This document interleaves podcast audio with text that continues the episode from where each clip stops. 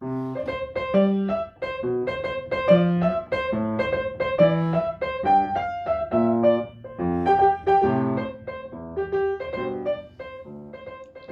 大家好，我是小茶。Hello，大家好，我是 Frank。欢迎来到我们新一期的茶蛋说。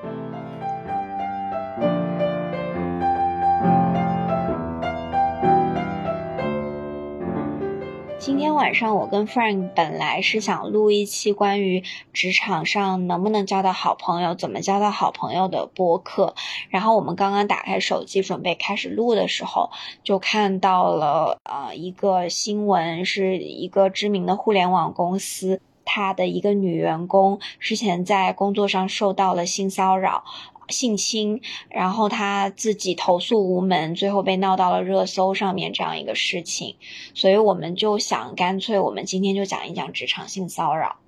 对，今天我们这期话题相对来说没有以往那么欢快，会沉重一点，因为毕竟是一个非常严肃的问题，然后我觉得也特别值得。大家提前去关注，就即便是不管遇没遇到这样的问题，不管是男生还是女生，我觉得都应该对这些事情提前有些关注，有心理准备。所以，我们今天主题是职场性骚扰，坚决说不。我一直都觉得职场性骚扰离我挺远的，因为我之前不是遇到过。对我刚跟你聊的时候才想到，就我一直觉得这个离我特别远，就是。我可以跟大家分享一下，因为我我跟 Frank 其实都是在外企工作。比如说我最新的现在工作的这一家公司，哎，我觉得你这儿有个误区啊，不是外企这件事情没有，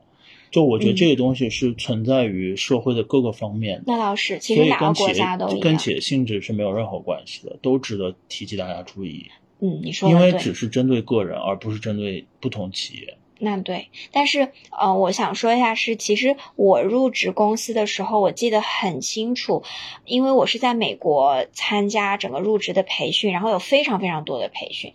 然后呢，整个培训里面有一个很大很大的 session，那个名字叫。Always doing the right thing，大概是这样一个名字。我刚开始以为是那种就是要让你经常打鸡血啊、相信公司啊之类的事情。结果整个培训一整个上午都是在讲性骚扰，就他列举了非常非常多的例子，然后去鼓励员工要积极反抗，其中就包括比如说。你们完成了一个 team 的聚会，一个 team building，然后完成这件事情之后，你明明不想喝酒，但是你老板和你的这些所有的同事一起就就劝你喝酒，就这种事情你都应该 report 给 HR。当然，这个是非常理想的一个状态，所以我一直觉得好像我的工作环境是这样，所以性侵犯、性侵整个离我很远。但是其实我刚跟 Frank 在理我们可以讲什么的时候，我就想到。我其实也经历过，而且是非常非常标准的性骚扰，没有到性侵，但就是性骚扰。是我在大四的时候，差不多大四毕业的时候，然后对我实施性骚扰的那个人是我之前实习的一个老板。他当然是很喜欢我的，但是呢，我在实习的过程中，其实那个时候他对我有很多比较好的一些举动吧，比如说之前我学校离公司很远嘛，然后他家住的方向和我的学校是一个方向，所以他经常下班就会送我一起回家，然后有时候中午会跟我一起吃饭，嗯，他有时候加班，周六也会约我去公司，但是没有过任何让我觉得。很过分的行为，因为我们也不怎么私聊，就没有工作以外的聊天。然后我还单独跟他出过一次差，我记得很清楚，是去广州，然后是 support 一个当时的一个活动，一个现场很大的一个活动。而且我现在回想起来，我记得他还让我去过他的房间，但是没有发生任何事情，他也没有给我任何暗示。我现在模糊的印象就是他只是说我们晚上一起出去吃个饭，因为我们刚到广州，然后他就说那你来我房间，我们一起走，因为我们两个不在一个楼层。就只是这样而已，但是他对我实施性骚扰是在我大学毕业的时候，那个时候我在找工作，当然我手上有一些机会，但是我也没有很满意，我就想到他其实是在那个公司里面还比较高位的一个老板，所以我就有联系他，然后就类似于，所以是在你需要帮助的时候，就是你实习之后，对之后的一年，不是在。你在那边实习的过程里面，不是，当时我只是觉得他很喜欢我，因为他就是会做之前我说的那些事情嘛。然后就是在我毕业的时候，那个时候我去找工作，现在回想起来，就有一点像是一个比他可能小十多岁的一个女孩子对他，应该是算求助，但是也没有那么。对，就只是求助，我只是说想跟你聊一下。然后我印象很深，是在冬天，就是三四月份，对，差不多，因为你六七月份毕业嘛。然后我就说，那我请你吃饭，我就约他出来，他也很快就答应了。我记得很清楚，我们当时是约在北京的奥林匹克森林公园那边，那里就有着有很多日料店，然后我们就去了一个日料店吃了日料，吃完之后我们就说那就出来散个步，我们就在那种很宽的马路上走，当然就聊了一些工作上的事情，然后他也，我印象中他是有说，就如果你想要。呃，什么什么公司的人，然后想让我帮你去问什么什么，你就跟我讲这样子。后面就突然有一个时刻，就是我们走在那个马路上的时候，他就伸出了他的咸猪手，然后他说牵个手呗，还是拉个手呗？碰你了吗？他没有碰我，他就伸出了手，就是停在空中这种，就说对，就这样，然后就说牵个手呗，就这样。然后我当时这人怎么？然后我当时。我现在记得我当时的反应特别的强烈，我说你有病吧，因为我前面一直都觉得他只是对我有好感，那种好感是他很喜欢我，然后他会对我好。所以你当下是怎么想？就是你当时脑子里面是什么样的反应？我就觉得他有病吧，然后我当时。我就跟他说我有男朋友，我已经不记得我是不是有男朋友，但我就说我有男朋友，而且他有老婆也有儿子，这些我都知道，所以我会觉得，嗯，我后面好像也有反思过自己，我就在想我是不是有什么错误的行为给了他暗示，但我觉得我没有。嗯，因为我觉得基于我对你的认识，这个我还是比较信任。对，因为我就非常没有，因为在他之后，其实 Frank 也知道我在职场上有很多位，也没有很多位吧，两三位还是有的，就是那种大家觉得的中年男性，然后有一定的权利和职场能力，然后我觉得我跟他们是比较单纯的关系，但是现在让我回想起来，我那一次就是特别标准的性骚扰。为什么你认为他是性骚扰？因为他要跟我牵拉个手呗，他有老婆。拉手这件事情让你觉得不舒服，或者是你觉得不只是不舒服，我觉得他就是想占我便宜。然后拉完手之后呢，那两个人就接下来去干嘛呢？当约会吗？还是上床吗？我觉得就很夸张。而且怎么能做这种行为？even 是一个不是老板的男生，突然跟我吃完饭说拉个手呗，除非我们已经情到浓处了，对吗？不然这就是骚扰啊。就性骚扰，所以我觉得现在想起来，我也是经历过的。只不过，嗯，我有我有一点点自责，是因为我现在想起来另外一件事情，就是我当时在这个公司实习完以后，我觉得整个他的名字啊这些什么都很好，职位也还不错，我把他推荐给了我之前在学校里面关系很好的女生，然后后面他跟我说，他跟这个男的就还是这个老板去出差。这个老板也跟他发生过类似的事情，就占他便宜，就也跟他说，这样想起来，这个男的有点搞笑，他好像说的也是牵个手呗，真的吗？对，但是我推荐的那个女孩，我觉得她对于工作当时的把握可能没有我那么大，然后她怎么说呢？反正就是她当时牵了手，但是那个女生跟我描述的就是。我说，那你当时怎么处理的？她说，我就牵了她的手，然后我就这样甩甩甩，你懂吗？就是那种化解尴尬，就是就像两个好朋友，对，然后就这样甩甩甩，然后就把手甩掉了。这个女生其实也挺聪明，对，就你知道那个女孩，就是我一个好朋友。这是一种方式来告诉别人说 no，也是装无辜吧？但是不是那么直接的，就没有很直接，也是装无辜。但是我现在想起来有一点自责，是因为。我没有说出来，我跟 Frank 后，你记得我跟你讲过这件事？但我记得是过了好久，然后你再跟我说。对，就是我当我现在有点自责，是因为我觉得我把这件事情看得太淡了，就是它其实是一件很严重的事情，因为这个男的一定还会在职场上再去迫害其他的女生，even 会更严重。只不过他在我这里没有什么后续，在我朋友那儿也没有。我觉得这种事情是会得寸进尺的。他跟你说牵个手倒称不上迫害，但是，一旦这个口子开了，就像你说，他有可能一步步演进。对啊，可能亲个嘴儿。如果这个，比如说他实施性骚扰的这个对象没有严厉的像你这样的去禁止和喝止他的话，他有可能会得寸进尺，会认为这是一个 OK 的可以往前走的信号。我觉得会。对，所以其实当时你知道你的朋友跟你遭遇了面对了同样的事情的时候，所以你后悔的是在于这两件事情拼到一起，足以说明这个人是惯犯，然后你没有把这件事情告诉更多的人。对，但是其实我朋友吧，他因为他比我小一届，嗯然后他去实习的时候我已经毕业了，或者因为我工已经工作了一下，因为他比我小，然后我就没有再去 follow up 这件事情因为了我理解，因为其实实际上没有对那个女孩造成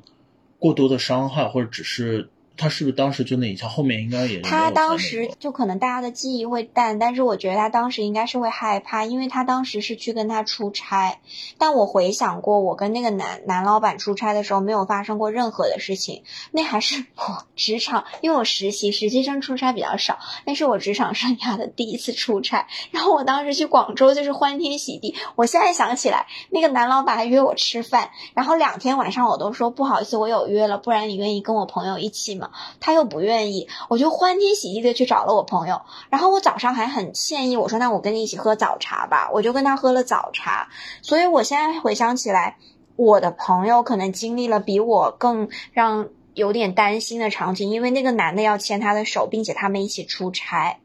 但我没有经历这件事。好，我觉得你你的这个故事，呃，我们就不要再讨论了。我想我们可以跟大家明确一下职场性骚扰的定义，嗯。因为其实我觉得在中国的这个语境底下，其实很多人对这件事情的定义特别不清楚。嗯。因为很多时候这个边界特别模糊不清，然后尤其是女生，因为目前性骚扰对象主要以女生为主，当然我觉得应该也是有男生的，然后大家会觉得有的时候也不知道这件事情是不是性骚扰，所以也就不反抗、不声张，嗯，对吧？嗯，我们等一下可以讨论大家不声张的原因，就我们刚讨论过，也有很多嘛。那总的来说，这个定义其实。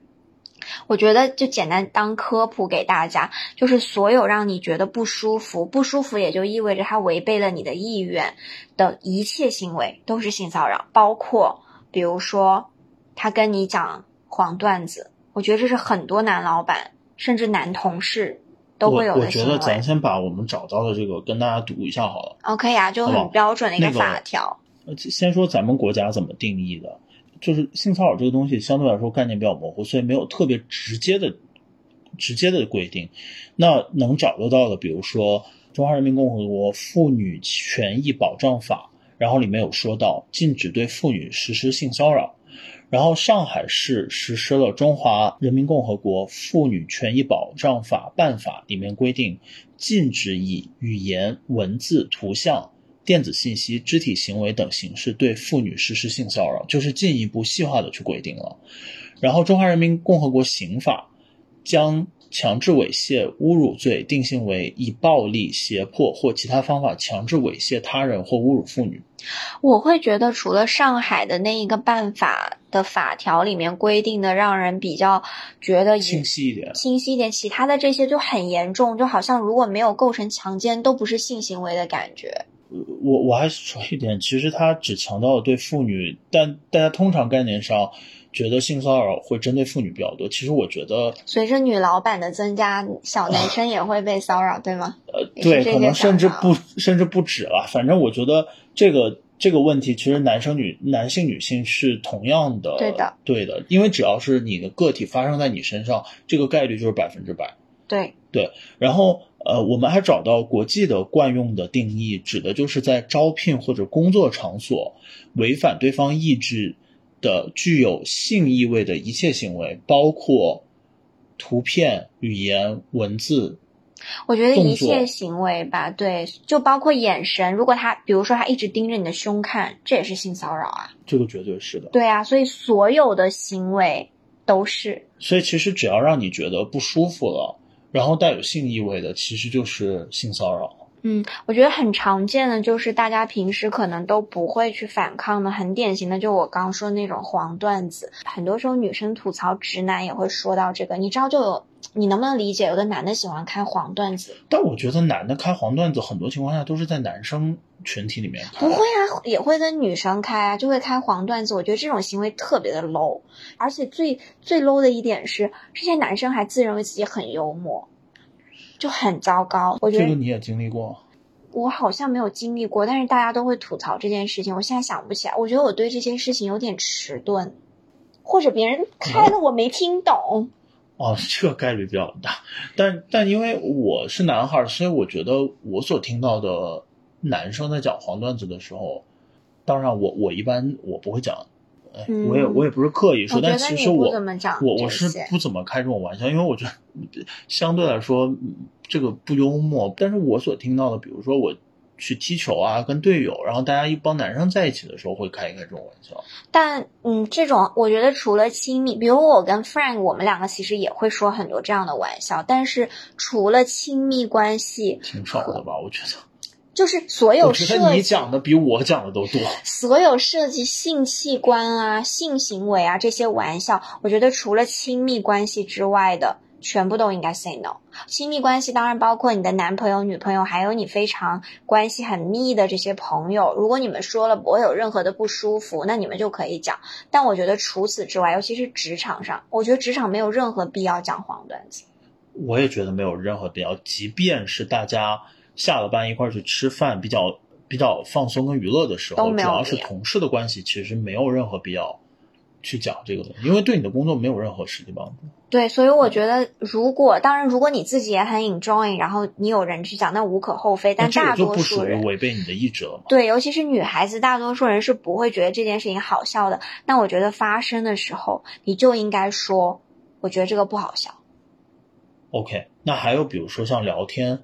聊天就很明显了。如果你觉得有问题，我觉得你不管是保存聊天记录还是怎么样，反正也不要回应。其实我我想起来之前连着爆出来，就是高校老师其实去性骚扰女学生的时候，爆出一些聊天记录。我感觉到女生在面对这些聊天的话语的时候，相对来说是比较躲避的。我能完全可以理解，是因为他们知道以及感觉到觉得尴尬。我觉得也不只是尴尬，就是为什么这些受害者他们并不会说，就很重要。比如说你跟教授，或者包括你跟职场的领导，就你一定会担心说他会不会危害到我的利益。我的利益就是他给不给我毕业好的评分什么的。这个是他们为什么不直接 say no 或者直接反抗的一个原因。对啊，就很重要的一个原因，就是因为对权力还是会很畏惧嘛。OK，但我们刚刚说那个性骚扰的情况，还有除了黄段子，然后任何动手动脚动眼，动手动脚动眼，对我觉得全部都算，甚至包括我觉得灌酒也算，你觉得？我我觉得灌酒这件事情本身不算，但是灌酒会伴随着一些语言调戏跟黄段子，我觉得这个这些倒算了。嗯，对，我觉得也。我觉得灌酒是更难。处理的一个情况就是应酬方面，这个其实是非常难处理。尤其是比如说你就是，比如说就是销售岗，然后你的你就是有工作的职责是要跟你的那些合作伙伴啊、客户啊去应酬。应酬，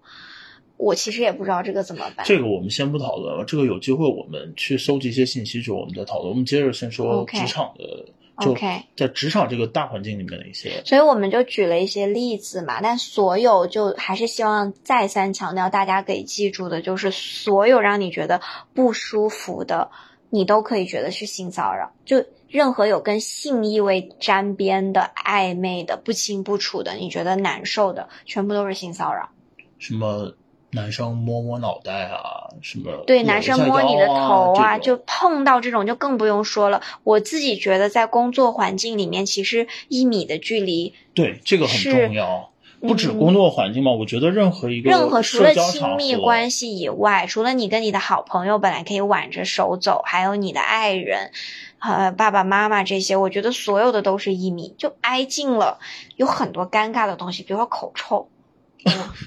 就没有必要挨近，为什么要挨近呢？就很难受。对，就离远一点。我觉得所有的人，好，那我们来说一下为什么。其实我们现在能知道的职场性骚扰的案例，相对来说还是比较少少的。我们身边比较少，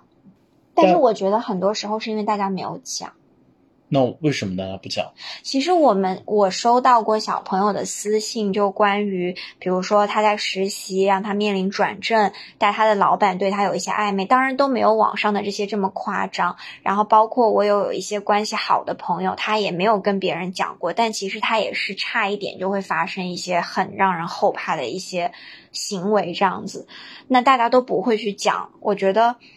我觉得很重要的一个原因就是因为。就是本身更多的性呃性侵也好，性骚扰也好，都是一个上级对下级实施的，就是权力利用权力跟职位的一个优势去去胁迫跟威胁对方。对，即便他没有说我这个是权力是怎么样，但是你也会担心，因为你是弱势嘛，你在意转正，在意升职，在意加薪，你就会觉得这这是一个。大家没有说明，但是默认就存在的一个条件的感觉。对，所以我觉得，我猜啊，所以有的时候你在面对这种事情的时候，大家会担心直接拒绝，而导致你自己的一些职场上利益会所会受到损害。所以大家的当下反应就是说，我能不能找到一条既不损害。不直接拒绝对方，但是又避免这件事情的一个办法。比如之前找我私信过的那个小朋友，他其实就跟我说，如果他转正了，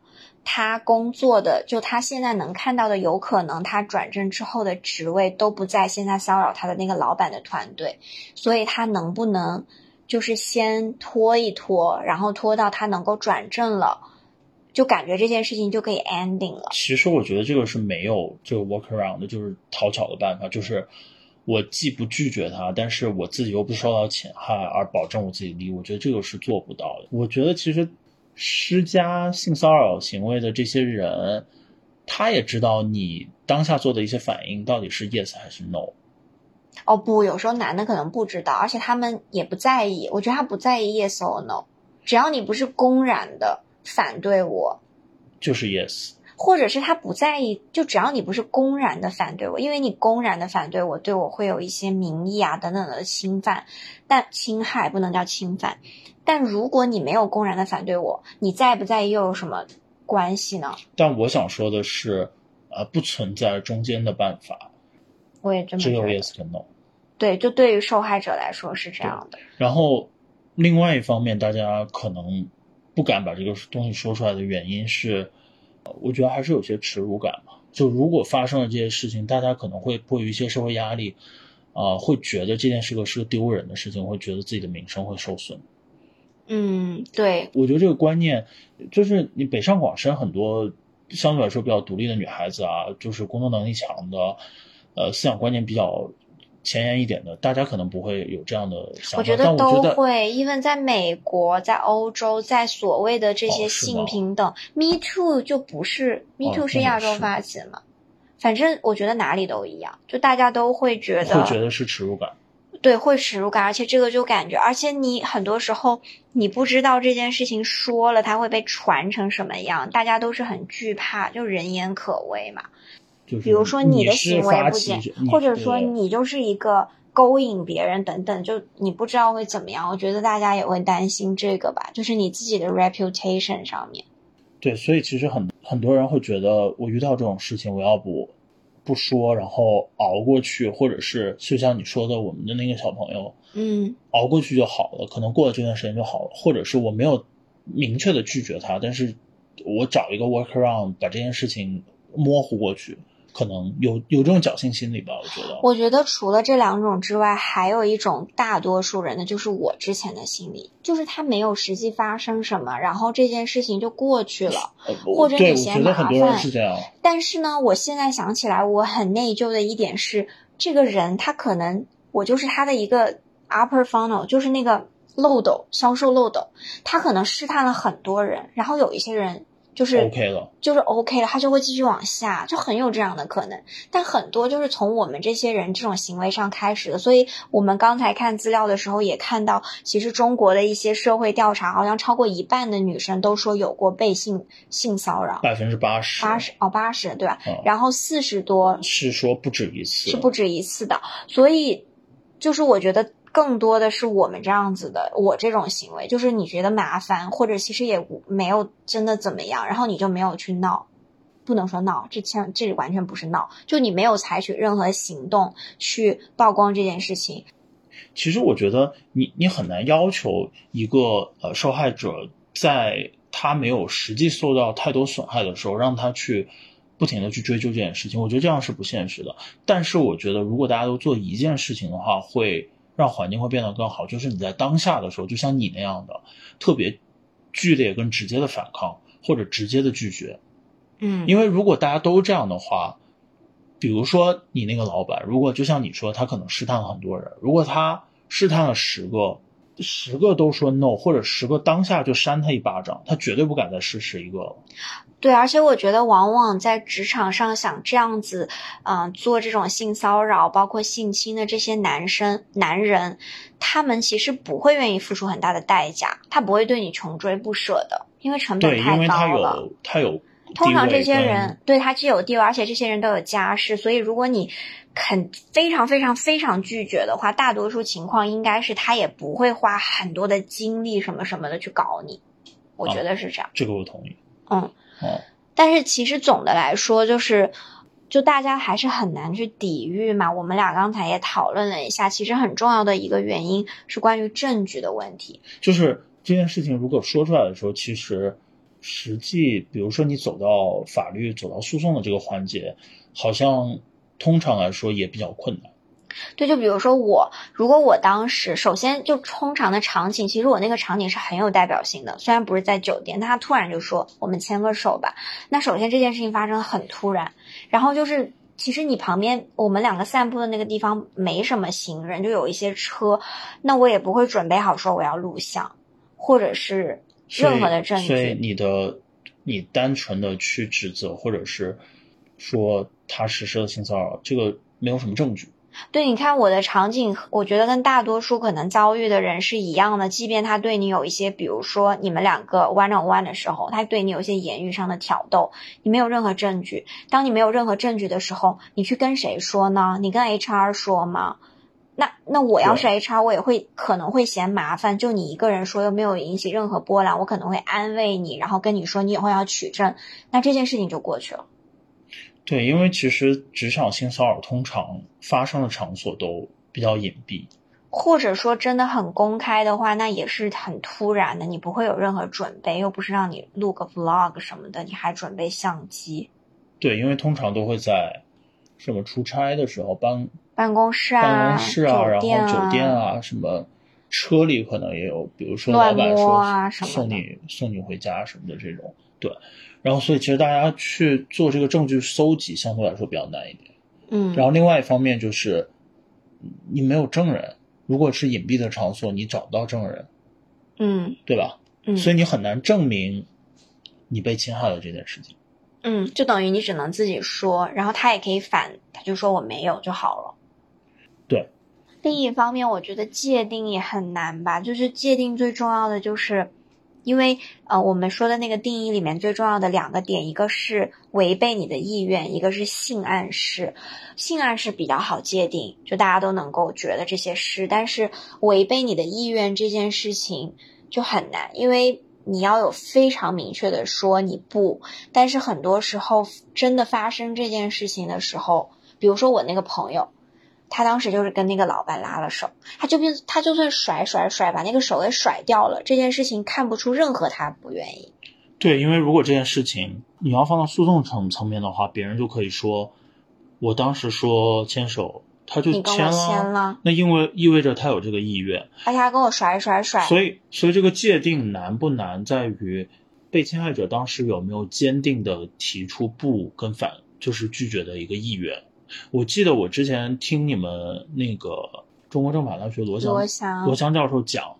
强奸的界定的上面，就是历史上有一段时间会把那个呃被强奸者有没有尽力的进行反抗当做一个意愿的一个标准，嗯，对吧？但当然后来慢慢的，之前好像我记得是说一定要要求尽全力，尽全尽全力的去反抗，然后后来但觉得这个标准好像太苛刻了，所以就是有限度的反抗或者进行反抗的行为就可以认为他是违背他的意愿的。对，强奸也是那个跟意愿是几、非常之相关的嘛。嗯，所以界定的这个问题上，就是在于你不同意，明确的表示 no。对，所以我觉得要说到保护自己的话，很重要的一点就是，你一定要有非常明确的说不，就这件事情要非常的强势。我我觉得在这个之前，这是一点啊，就是你在当下一定要非常强势的说不，跟非常坚决的去抵抗。但是我觉得在这个之前，就是在你遇到任何事情之前，我觉得听到我们这一期播客的，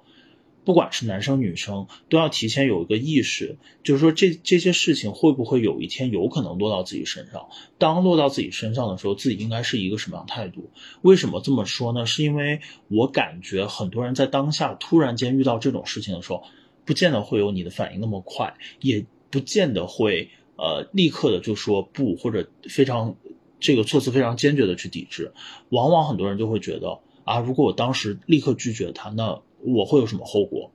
对吧？或者是嗯他会有什么后果？嗯，然后我能不能又答应，然后但是又躲又躲开这这件事情？我觉得你说的这个其实就是侥幸心理。对，就是侥幸心理。所以其实我觉得大家最好提前去给自己做一个心理的教育。就比如说，我设想如果哪一天我遇到类似的事情，我一定要坚决的说不，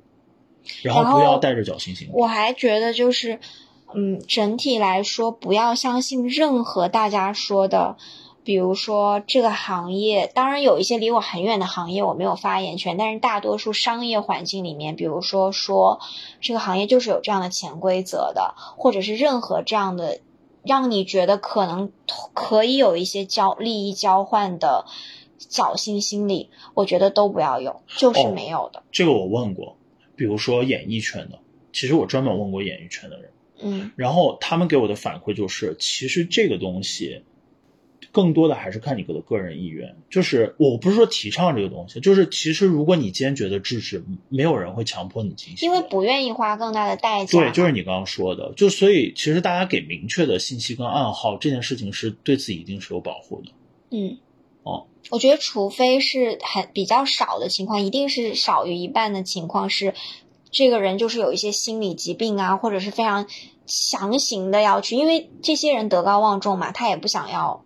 我觉得一发生般不，会。我也觉得不会，所以就是非常明确的，，所以我觉得第一点就是提前你要，就大家给自己要做心理的教育跟建设，嗯就是 in case 哪一天你会遇到，对嗯吧？，就是要反抗。而且其实第二我觉得还是大家可以对社会舆论在这方面有一些信心，就是如果有一个公司敢因为你举报了一个老板性骚扰你而开除你，让你受到这样明显的利益上的伤害的话，其实你可以借助一些公众的一些舆论的一些平台。其实现在这些事情相对来说，我觉得稍微有一点规模的企业不敢乱搞。或者说，其实大家不要因为担心，大部分人啊，就是极个别情况，利益利益纠纷特别重的，那我咱就不说。正常一般情况下，不要因为一份工作，然后一个老板而过于担心，因为其实现在跳槽这么频繁，这么之普遍，嗯就不要因为一份工作而就是这个嗯松动自己的原则，或者是不敢不敢抵抗。我觉得我当然是相信是有权色交易的，但是我觉得这个不存在于大多大多大多数人哎，其实我觉得回归到我们的定义，如果是权色交易，其实就不自愿的，对吧？就不算性骚扰，因为性骚扰的定义是违背了你的意志嘛。嗯如果我是交易行为的话，其实是大家是有交换条件的，所以是是嗯意愿是 OK 的情况下的。嗯，OK，然后还有一个建议是我们想给大家的是，其实，在日常交往过程中，跟你的朋友或者是你的同事要有比较清晰的界限感。我觉得这个很重要。这个其实是甚至有的时候我会觉得我身边也会有一些人相对来说没有那么强的界限感。其实你刚刚说的那个一米的距离，就是一个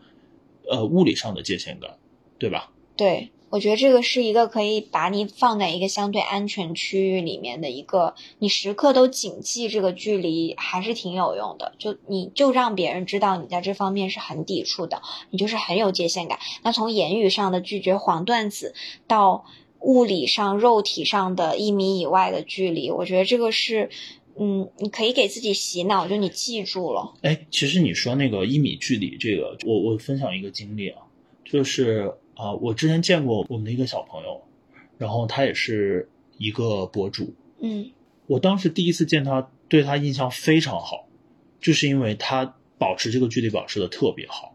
是当时我记得我当时约他在一个呃，就我们两个约见面是在星巴克。嗯，然后因为他好像是要找实习什么，让我帮他看简历什么的，所以我就先到了，先坐下来。然后因为星星巴克的椅子其实挨得比较近，嗯，所以他来了之后，他就会刻意的把椅子稍微搬远一点，然后跟我保持一个比较远的距离。当时我记得我后来就跟你说，我觉得这小孩儿 well educated，因为他年纪很小，然后他有这样的感知跟这样的这样的行为，我我特别的，我觉得特别好。哦，Frank 当时就跟我说他好乖，感觉就是教育的特别好，就是这样。对，所以我当时就觉得，所以从其实我是从他身上学到，然后我就知道，哦，其实这个你不管什么样的关系，这样的一个距离是比较恰当的。嗯，我觉得这个大家可以谨记吧，就整体来说，而且包括它可以延伸到很多方面。其实我刚才跟 Frank 有讨论一些我们两个也没有讨论均值的情况，比如说。你的老板跟你说，你来我办公室，我跟你聊一下。这个我们俩讨论不出来解决方案。对，因为如果一个老板说让你去办公室跟他谈一些事情，如果这些特事情又非常 confidential，比如说是你的升职加薪，比较比较比较私密，比较私密的事情，或者不能说是私密，应该说是比较机密、敏感，比如说跟你的薪水啊、升职啊这些相关，他让你把门关上，那好像你也得关。对，但我觉得，我我记得我以前是有一个老师还是怎么样，就是主要是他在办公室，然后见女学生的时候，办公室只有他跟女学生的时候，他会先把那个门打开。嗯，其实我觉得这样会让女生更舒服，但是职场上的确你就是有一些会议的问题嘛。我刚才想的是。你自己定一个，如果是两个人，就定一个大一点的会议室。那你这个不成立啊？那哪个公司会议室都很紧俏，你这个……嗯，但如但反正 anyways，如果你跟你老板在房间里面有任何的什么什么，你就可以大叫或者任何，我觉得都可以，你就是要反抗。对，我觉得一般的老板也不敢在，老板不会在办公室里面，这太麻烦了，我觉得。除非是晚上。行吧，不要展开不要歪歪了。对我们还说那个界限感，就是尽量的不要单独处于一个空间。对，比如说我现在想起来，就对我之前实习的那个老板，他我跟他去广州出差的时候，他就有让我去过他房间，就什么都没发生。但我后面想起来，不该去，不该去。而且，但我当时很自然，是因为我们两个不在一个楼层，然后他就说：“那你下来，我们一起去吃饭。”我就只是在门口等他，但我现在觉得哦，你没进到他房间？没有，我在门口等他。呃，那好像还好。我觉得也没有必要。如果这个老板跟你说，不管男老板女老板，一般都说楼下见吧。你们就楼下见，或者你在他那一层楼的电梯那里等他就好了。我觉得完全没有必要。就除非你们两个是同事，本来关系很好的那种。对，但有一种情况可能说你来我房间，我们说一下什么什么什么。当然不可以，你就说我们在大厅见。对，这种要么就是去大堂或者去咖啡厅之类的。对，一定要在 public 的地方，我觉得一定不可以去房间。哦，然后包括，然后还有那个语言调戏，就是黄段子什么的。我还是刚刚说那个，看到那些学生们怎么去应对老师的一些语言调戏。其实我觉得相对来说，大家都是以一个躲闪的形方式去去应对了。嗯，所以我觉得，我我不知道我想的是不是太天真，以及我我可能没有办法考虑到很多女生的心理因素。但我觉得在这种情况下。你可以非常直接的说，你说这些话让我很不很不舒服，麻烦你不要再说了。嗯，我觉得可能会有一点天真吧，因为就之前的那些新闻报道出来，就是你的毕不毕业，怎么怎么样，全部都掌握在这个教授的手里，所以之前也有很多新闻，包括好像什么传媒大学什么的，就闹得很大。这些新闻，那都是这些女生最后觉得忍无可忍，然后奋起反抗。那这些教授的确就是很黑暗、很肮脏，而且搞了不止他一个。但我是觉得我们想到的建议能做的就做，但是其实我想了，如果有一天我有女儿，她遇到了这样的事情，她明明就也好好学习在学校里面，然后她的教授对她做出这样的行为，哦，对啊，你这种你如果当下抵制，然后这件事情没有闹得很大，那那个教授给你办小鞋，其实相对来说确实真的很烦的一件事情。对，就是因为很多时候他他可以说，那你就是不够优秀或者怎么样，但其实可能就是因为这件事情。这件事情不无法想象，我不知道我会怎么做。如果是我女儿，我也不知道走法律途径吧，I guess。但我觉得还是要大家当下都要制止跟 say no，然跟后留证据，如果大家都是这样的话，这个环境相对环境会好一点，然后要留证据。这个这个我们想说的第四点就是一定要留证据。嗯，当然有些突发的情况，你第一次这个时候可能反应不过来，以及没有办法去留证据。但是比如说微信的聊天记录啊，或者是之后二次如果有发生的情况下，手机录音什么的，嗯，对吧？然后一定要记得你的证据里面有很明确的表态，说你不舒服、不喜欢、不愿意，因为这个会成为未来的一个判断对你的就是你的违背你的意愿。然后证据里面还有一个很重要的是，就是如果你真的是一个受害者的时候，其实你找一个小伙伴也很重要，因为通常这样的老板。不不只是老板这样的人，他不太可能只对你一个人做这样的行为。我觉得他如果只针对一个人，然后这么努力的去撩你，那可能是真的喜欢你。但通常这些人一定是广撒网，就很大可能性你是可以找到一个同伴的，他可能跟你有一样的遭遇。嗯我觉得抱团取暖很重要，而且。我记得我昨天看到，还是今天白天看到一个，嗯、微博上面的一个视频，里面也是讲一个法律的分析。其实他讲的就是在性侵这样的案件里面，人的自己的语言的一个举证，尤其是当哪他能够同。就是同时能够有多个人的语言举证，这件事情被采纳的那个比重会非常的大，因为性侵本来取取证就非常难，那性骚扰也一样就很难，所以同盟一起，就小伙伴一起，如果有一样问题，大家可以站在一起，我觉得这件事情是会互相又有力量，然后证据也能够更充分的。说得好。哎，你说起那个同盟这件事情，其实我想起来我们之前看的那个电影叫《爆炸性新闻》，嗯，对吧？是讲的那个爆炸性新闻，哦，呃，英文名叫 Bombshell，嗯然后讲的是福克克斯那个，哎，他的 level 应该不是很高，那个女员工，然后被制片人还是被被谁去性侵，然后之后他他自己在内部去说服了一些女主播当他的 ally，然后去起诉。嗯，然后胜诉了，赔了很多钱，整个福克斯赔他的。对，所以那件事情那个是真实事件，然后当时其实还是蛮重要的一个案件的。而且那个电影我记得是一九年，二零一九年一个电影，还挺新的，大家可以去看一下，我觉得是很 inspiring 的。就是就是他们最后这个这个女生她面对的这个案子，我觉得比大多数的人都要难，因为这已经是这个行业里的潜规则，每个女生默认就是要被性侵，就是脱了衣服上去面试的，就是大家都。